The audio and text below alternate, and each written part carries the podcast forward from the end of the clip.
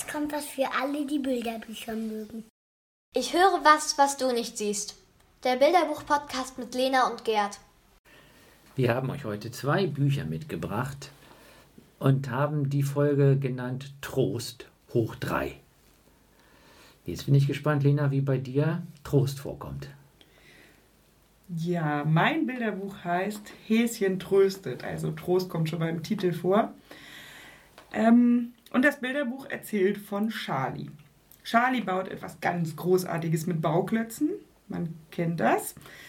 Wie aus dem Nichts fällt dann das tolle Bauwerk aber zusammen. Und Charlie war vorher so stolz und ist nun natürlich am Boden zerstört, sitzt zusammengekauert neben all den herumliegenden Bauklötzen. Und nach und nach bemerken die Tiere, dass irgendwas mit Charlie nicht stimmt. Das Huhn kommt zuerst. Und es tut ihm schrecklich leid, dass Charlie das passiert ist und das Huhn bietet an, mit Charlie drüber zu reden. Charlie will aber nicht reden und das Huhn geht wieder weg. Dann kommt der Bär.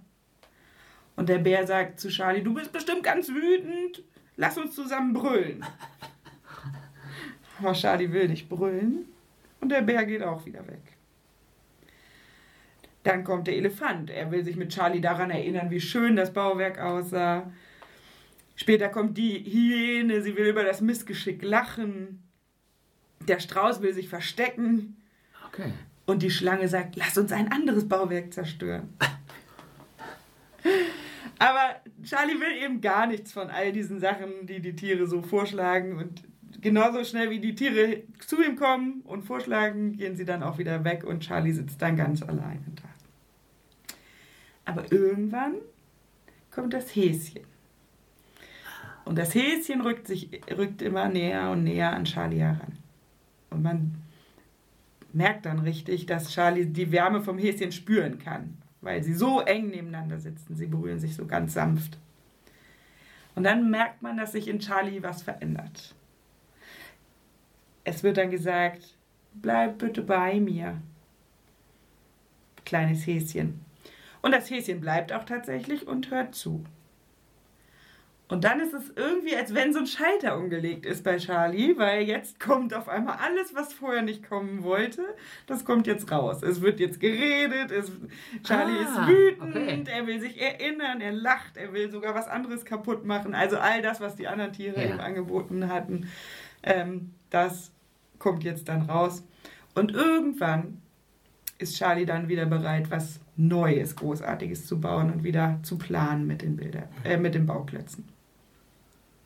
Das ist äh, deswegen hochspannend, weil das ja ein Buch ist, was erstmal aushält, dass man nicht gleich getröstet wird.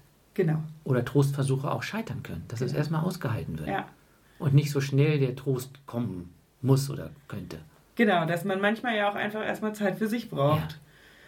Und ich glaube, was ein ganz entscheidendes Element hier bei dem Trost ist, ist dieses erstmal sich ransetzen, kuscheln, ja. erstmal einfach gar nichts machen, einfach ja. nur da sein. Ja.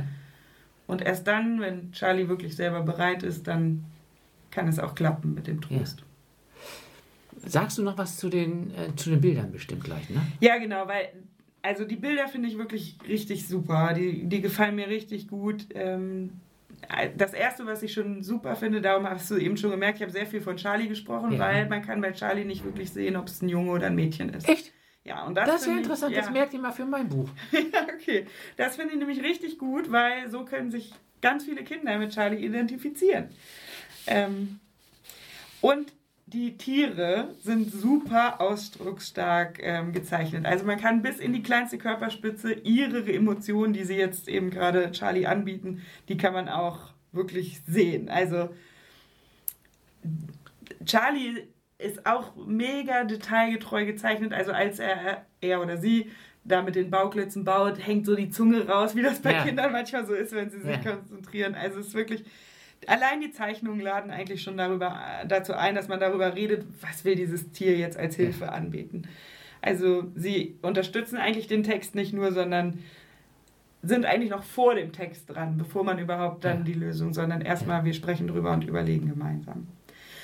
Ja, und der Text ist dann entsprechend sehr einfach gehalten. Es gibt wörtliche Rede, aber durch Hauptsätze ähm, ist die gut zu verstehen, macht es aber auch ein bisschen lebendiger. Aber durch diese ganz tollen Bilder, finde ich, ist ähm, der Text eigentlich wirklich an zweiter Ja. Stelle. Ähm, was würdest du mit, oder wie würdest du das Buch dann einsetzen, wenn du das mit Kindern in Grundschule oder Kita äh, machen willst? Also tatsächlich würde ich das Buch eher noch für kleinere Kinder, also in Kita, empfehlen. Mhm. Ja.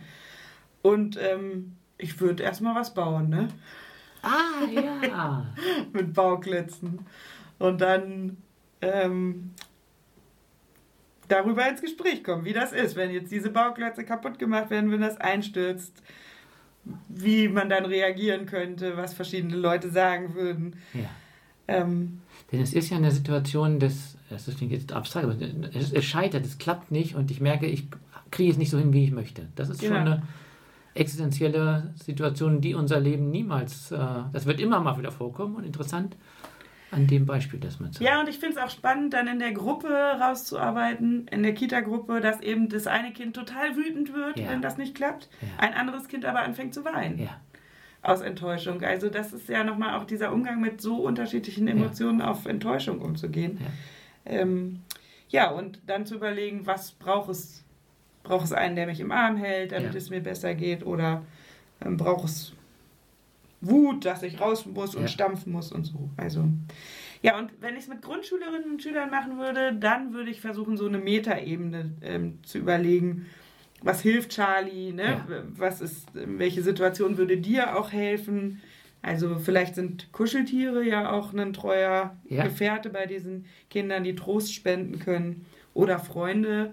Oder eben auch Gott. Und da würde ich dann auf jeden Fall eine Verknüpfung zu dem Psalm machen, ähm, wo Gott ja auch als Helfer Ja. und als ja, zugewandter Ja. Trostspender Ja. immer wieder beschrieben wird. okay. Das war mein Buch, Häschen tröstet. Was hast du denn dabei? Also, in dem Titel des Buches kann man von Trost nichts merken. Es ist, es ist aber ein Buch, das dieses Thema, was tröstet, wenn man traurig ist, behandelt. Das Buch heißt Ein eiskalter Fisch. Ja, okay. Und der spielt natürlich eine Rolle, ko- komme ich noch zu, aber im Grunde behandelt das Buch drei sch schwere Themen. Es geht um Tod, es geht um Streit und es geht um das, was wir emotionale Vernachlässigung von Kindern bezeichnen würden. Und das Interessante ist, dass ähm, auf dreierlei Weise Trost kommt und bei einem dieser drei Weisen ist es, es ist nachvollziehbar eng auch an deiner, an deinem Trostbuch. Darum auch der Titel heute, Ja. Trost hoch 3. Also das ist die Geschichte ist von der Dramaturgie wirklich super gemacht. Der erste Satz heißt nämlich: Heute war der schönste Tag in meinem ganzen langen Leben. Heute ist Onno gestorben. Und schon denkt man, hä, wie kann das denn schön sein? Und das wird natürlich aufgelöst, ähm, wie diese Sätze zusammenpassen. Ähm, es erzählt die Hauptfigur und tatsächlich wissen wir auch nicht, ob es ein Junge oder ein Mädchen ist. Ah, ja, schön. Ähm, das Kind erhält keinen Namen und es ist wirklich so gezeichnet, dass man es so oder so denken kann. Und in einem Interview mit der Künstlerin, das ich gehört habe, äh, ist auch deutlich, das war auch wirklich Absicht. Mhm. So. Wir erfahren, dass Ono, der einzige Fisch des Kindes, gestorben ist. Äh, Das ist natürlich erstmal traurig. Ähm, Und ähm, das Kind macht, was man dann so macht. Es äh, nimmt den und will ihn beerdigen, äh, legt den Fisch in eine Schüssel mit Wasser, weil, damit er ja nicht noch mehr stinkt, streut Mamas Orchideen hinein und noch Mamas Parfüm, die ganze Flasche. so, und, und das ist, weil es sowas ähm, auch Widerspenstiges hat. Also das Kind überschreitet Regeln, die weiß ja, dass, dass es, oder er weiß ja, dass es nicht geht.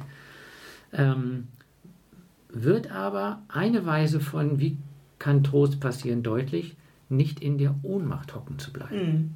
Ne, das Etwas Kind, Aktives genau, das. Kind tut etwas und das wird auf diese Weise beschrieben, humorvoll und witzig und, oh, würde ich das auch machen? Ich weiß nicht genau, aber auf jeden Fall ist da eine Stärke, die wachgerufen wird.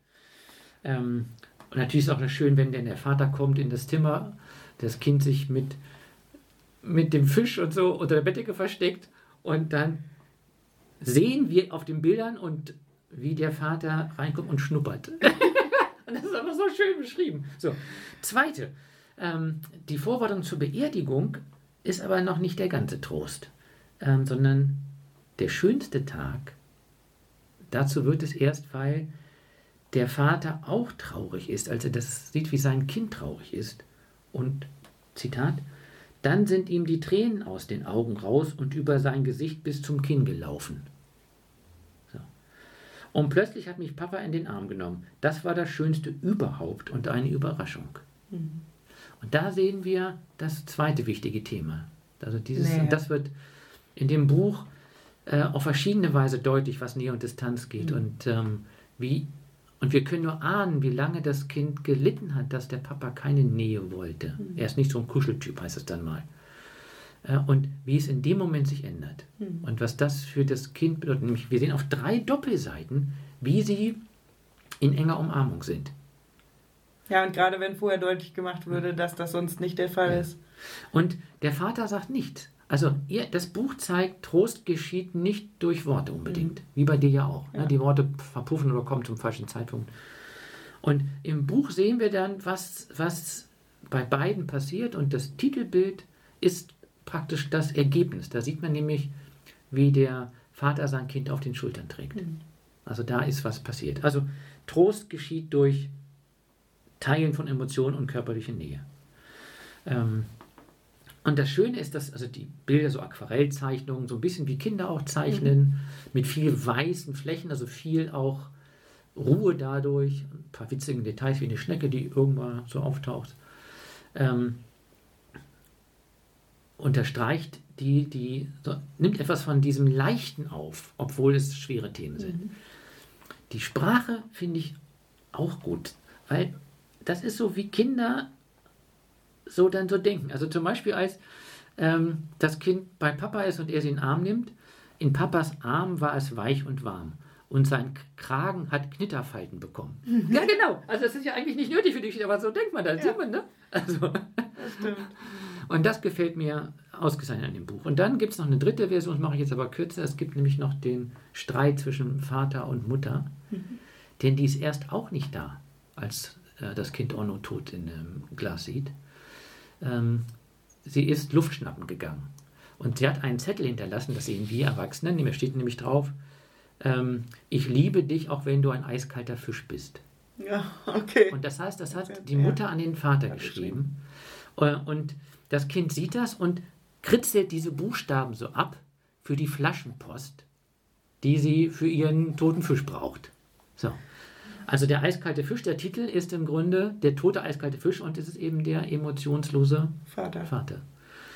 Und die dritte Form des Trostes ist aber, dass das Kind weiß, Mama kommt wieder.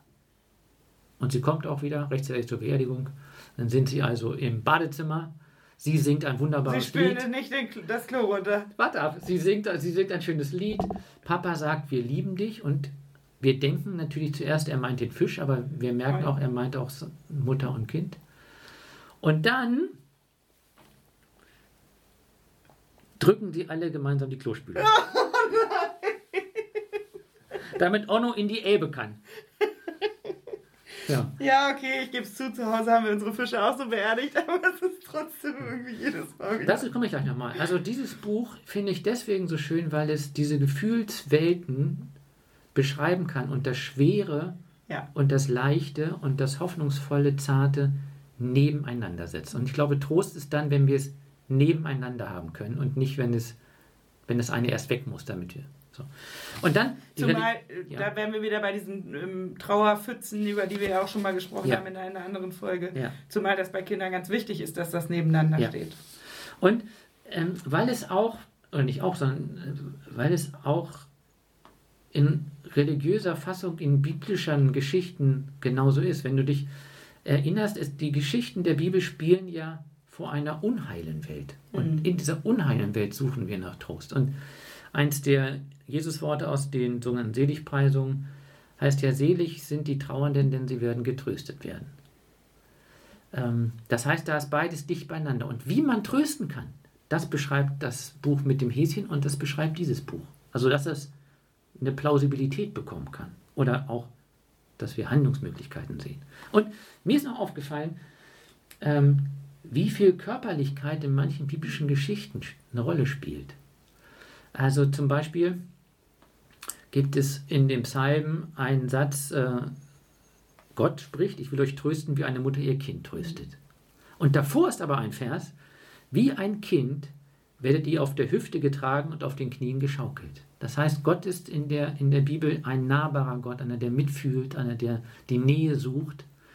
Ähm, und wenn man dann die Kindersegnung Jesu liest und mal guckt, was für Verben kommen davor, das ist sehr körperlich. Er nahm die Kinder in die Arme, er legt ihnen die Hand auf und er segnete sie. Also körperliche Nähe ist elementar. Und letzte Bemerkung, mir ist eingefallen, es gibt auch in der, im Neuen Testament eine Geschichte, wo jemand Nähe sucht, weint und eine ganze Flasche Parfüm auskippt. Na, jetzt bin ich aber gespannt. Das ist eine Frau, die Jesus aufsucht, der in einem Haus sitzt und eine Flasche kostbaren, kostbare Salbeöl über seine Füße gießt. So. Also, also das ist wie bei Ono. Dieses ist ein tolles Buch, um kreativ mit Farben was zu machen, natürlich. Man kann viel philosophieren, theologisieren. Ähm, was hilft, wenn man traurig ist? Äh, wird man immer getröstet? Wie ist das mit dem Wein? Ist das gut? Was ist daran gut? Also da könnte man viele Dinge machen, auch dann zum Thema natürlich Körper, Nähe, Distanz, Rückenmassage. Also ein, wie dein Buch, wirklich gutes Buch, um sich dem Thema Trost anzunähern. Sagst du nochmal den Titel? Ein eiskalter Fisch. Mein Buch hieß Häschen tröstet und wie immer findet ihr die Angaben auf www.rpi-locum.de. Tschüss, bis zum nächsten Mal.